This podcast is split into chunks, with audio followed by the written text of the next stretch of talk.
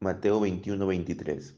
Cuando vino al templo, los principales sacerdotes y los ancianos del pueblo se acercaron a él mientras enseñaba y le dijeron, ¿con qué autoridad haces estas cosas? ¿Y quién te dio esta autoridad? Respondiendo Jesús les dijo, yo también les haré una pregunta, y si me la contestan, también yo les diré con qué autoridad hago estas cosas. El bautismo de Juan, ¿de dónde era? ¿Del cielo o de los hombres? Ellos entonces discutían entre sí diciendo, si decimos del cielo, nos dirá, ¿por qué pues no le creyeron? Y si decimos de los hombres, tememos al pueblo, porque todos consideran a Juan como un profeta. Y respondiendo a Jesús le dijeron, no sabemos. Y él también les dijo, tampoco yo les digo con qué autoridad hago estas cosas. Pero, ¿qué les parece? Un hombre tenía dos hijos, y acercándose el primero le dijo, Hijo, ve hoy a trabajar en mi viña. Respondiendo él, dijo, No quiero. Pero después, arrepentido, fue. Y acercándose, al otro le dijo de la misma manera. Y respondiendo él dijo, sí señor, voy. Y no fue. ¿Cuál de los dos hizo la voluntad de su padre? Dijeron ellos, el primero.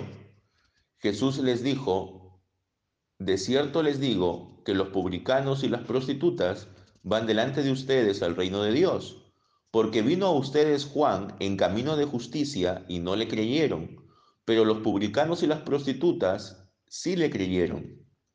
Y ustedes, viendo esto, no se arrepienten después para creerle. Amén. Jesús ha generado un gran tumulto en la ciudad. Si leemos los versículos previos del capítulo 21, nos daremos cuenta de que Él ha ingresado y la gente le ha dado vivas como si fuera el Mesías.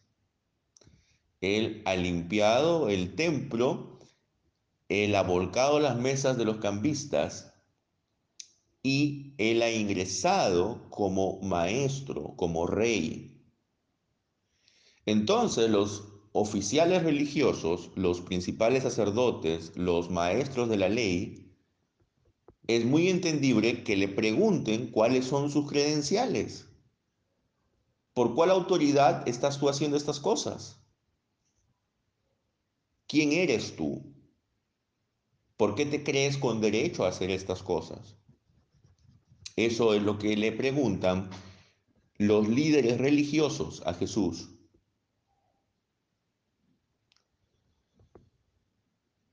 Jesús perfectamente hubiera podido responder de una manera directa.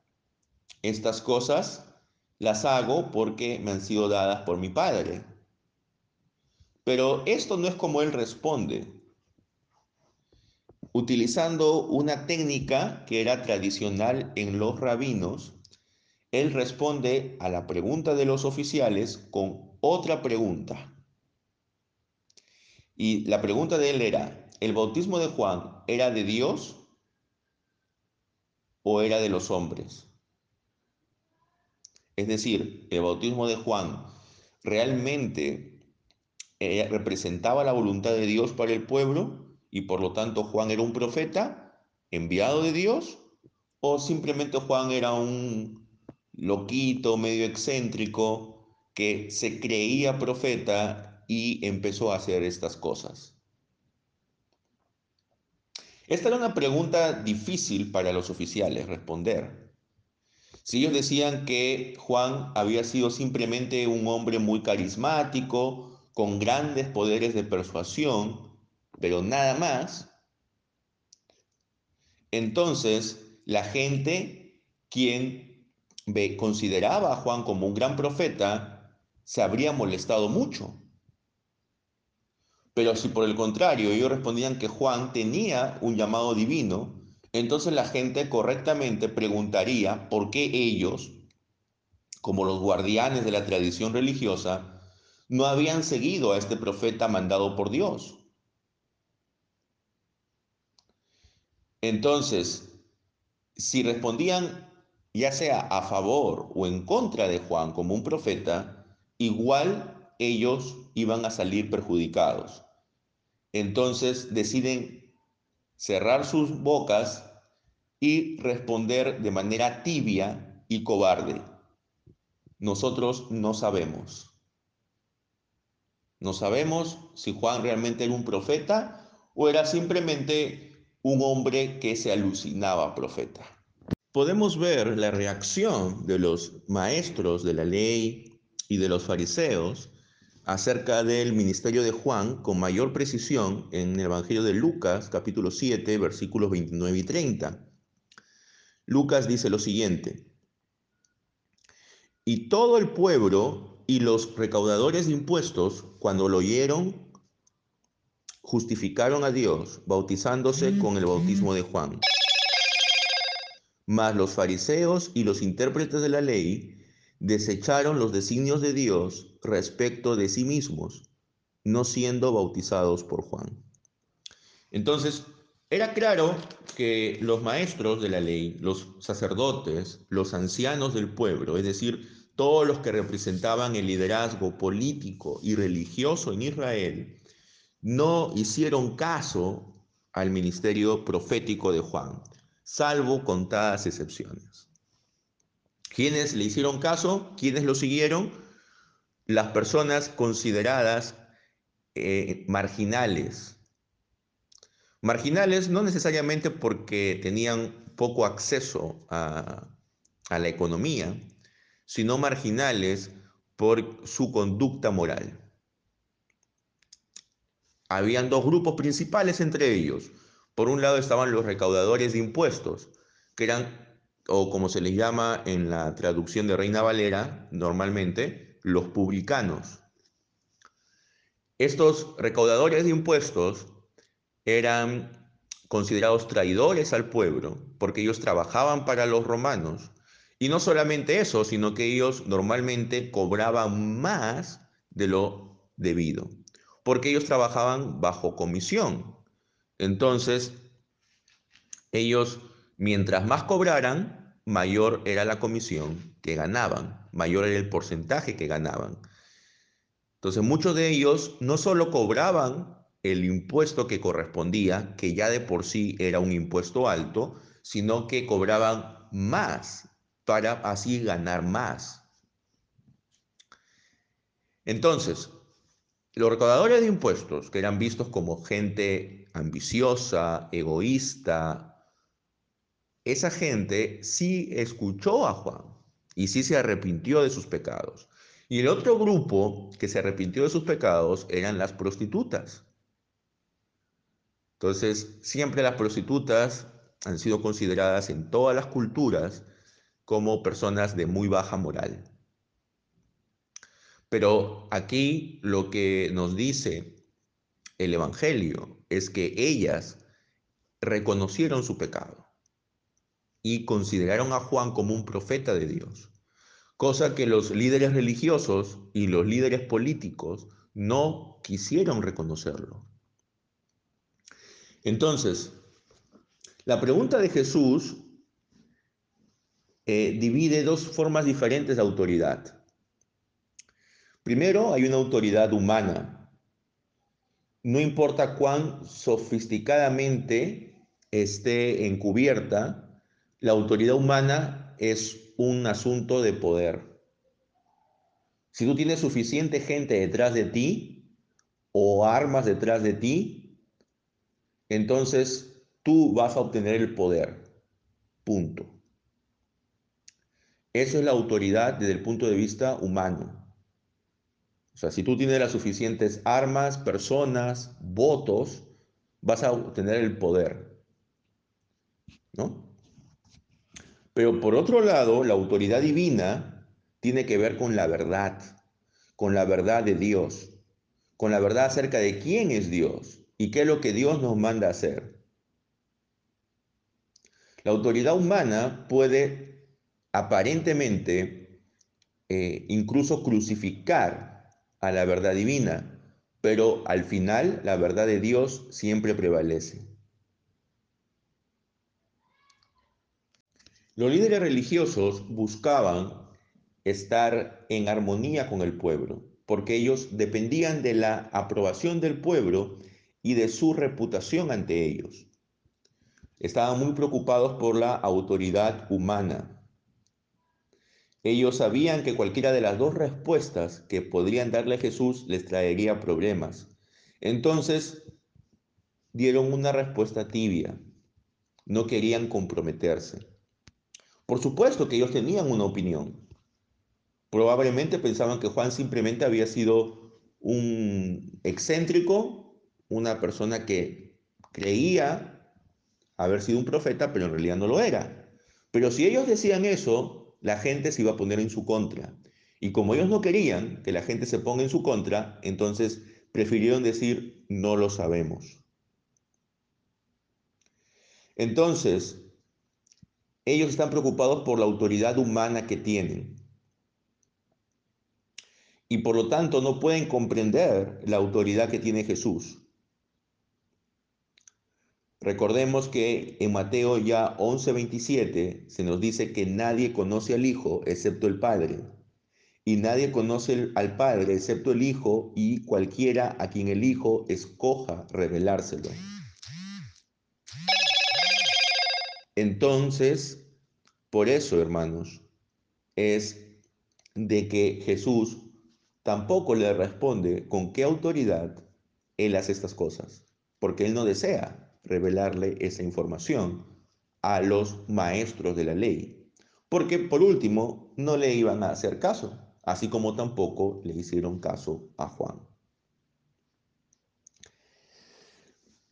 Terminada la primera sección de este pasaje, hermanos, ahora pasamos a la segunda sección, que es cuando Jesús teniendo en mente a este mismo grupo de líderes religiosos y políticos, porque ahí también están los ancianos del pueblo, él cuenta una parábola. Ya sabemos que una forma muy usual de Jesús es eh, las parábolas, porque así él podría decir verdades de una manera gráfica, para que la gente pudiera entenderlas mejor.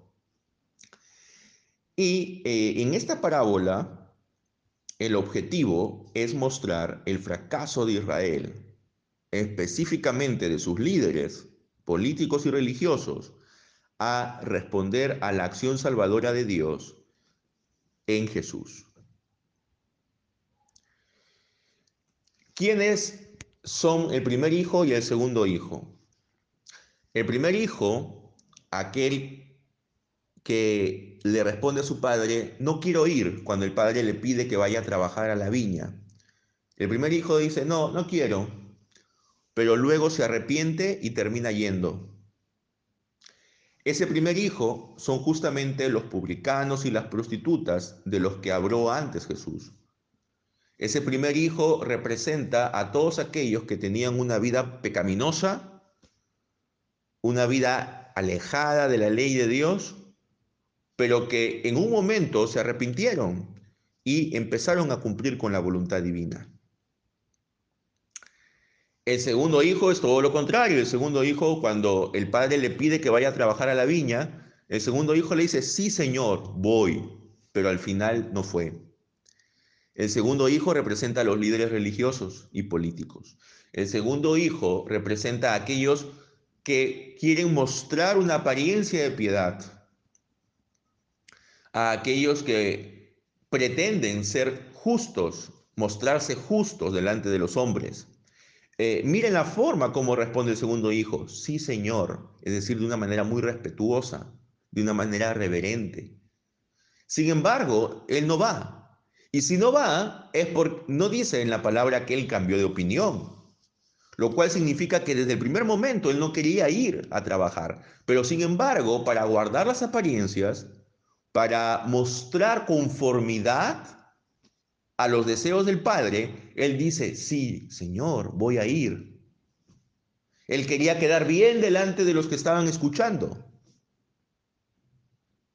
Sin embargo, era una afirmación hipócrita de su parte, porque él no quería ir y es por eso que al final no termina yendo. Cuando Jesús pregunta, ¿quién de los dos hizo la voluntad del Padre? Tuvieron que responderle el primero, porque fue el primero el que terminó yendo a trabajar. Entonces Jesús le responde, ustedes son el segundo hijo. Los publicanos y las prostitutas van delante de ustedes en el reino de Dios. Porque ellos son como el primer hijo, que al principio no entendían cuál era la voluntad de Dios y la rechazaban con su vana manera de vivir. Pero llegó un momento en que se arrepintieron y se convirtieron de corazón. Pero sin embargo ustedes, llegó Juan predicando la justicia de Dios y no le creyeron. No creyeron que él era un profeta, no creyeron que él era un enviado de Dios. Y no le creyeron porque ustedes estaban tan convencidos de su justicia, de guardar escrupulosamente la ley, que pensaron que no necesitaban de ese llamado al arrepentimiento. Pensaron que no tenían que por qué mezclarse con los pecadores, de no hacer la misma fila para el bautismo. Eso nos recuerda, hermanos, a la primera pregunta, perdón, a la primera parte de la segunda pregunta del catecismo de Heidelberg, cuando en la segunda pregunta se nos, se nos dice, ¿cuáles son las tres cosas que son necesarias para saber, para poder vivir y morir dichosamente? Y la primera parte de la respuesta dice que debemos conocer nuestro pecado y nuestra miseria. Estos líderes no conocían su pecado y su miseria, no querían reconocerla, y como no querían reconocerla, entonces no podrían ser liberados de ella.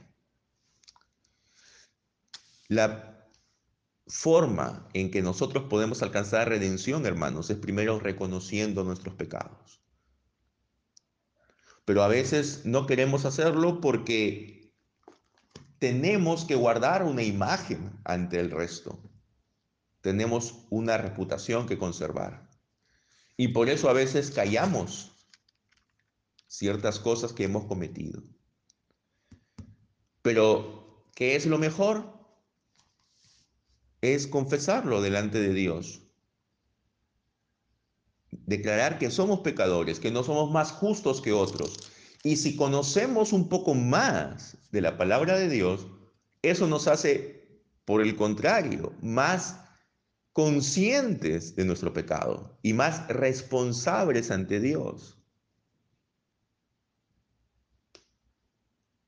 No debemos erigirnos como el estandarte de la moralidad, como ese modelo al cual la gente debe seguir. La gente debe seguir a Cristo, no a nosotros, hermanos. Este es un llamado a los pastores, a los maestros, a los misioneros, a los líderes eclesiásticos. La gente debe mirar a Cristo y seguir solo a Él, no a nosotros. Cuando nosotros queremos ponernos en el lugar de Cristo, no vamos a cumplir con la voluntad del Padre. Debemos ser humildes y reconocer nuestras fallas porque de esa manera alcanzaremos la redención, porque de esa manera entraremos al reino de Dios.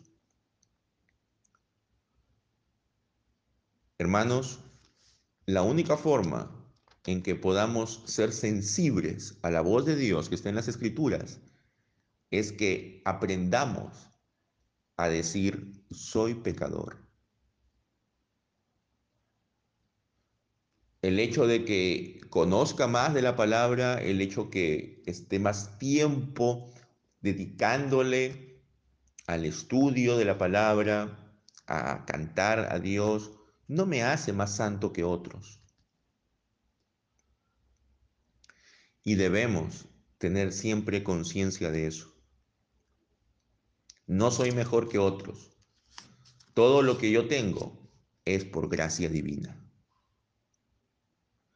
Que Dios nos bendiga, amados hermanos, y que Él nos ayude a comprender esta gran verdad, a no tomar esa actitud del, del segundo hijo, a no tener solamente una adoración de labios a Dios, sino una adoración de verdad. Porque podemos mostrarnos muy piadosos, muy reverentes, muy religiosos, pero en el fondo no estamos dispuestos a cumplir con la voluntad del Padre. No tenemos una relación auténtica con Dios. Que Dios nos ayude, hermanos, a poder ir a trabajar a la viña, a poder cumplir con la voluntad del Padre, aun cuando eso nos cueste manchar nuestra imagen delante de los hombres, aun cuando eso implique el asociarnos el relacionarnos con personas de mal vivir. Pero eso forma parte de la voluntad de Dios para nosotros. Los líderes religiosos de esa época, ellos querían distanciarse y diferenciarse del pueblo, especialmente de los pecadores notorios. Pero al hacer eso, estaban atribuyéndose una justicia que no le correspondía. Solo Dios nos declara justos en Cristo Jesús y en su obra. Dios les bendiga, amados hermanos. Amén.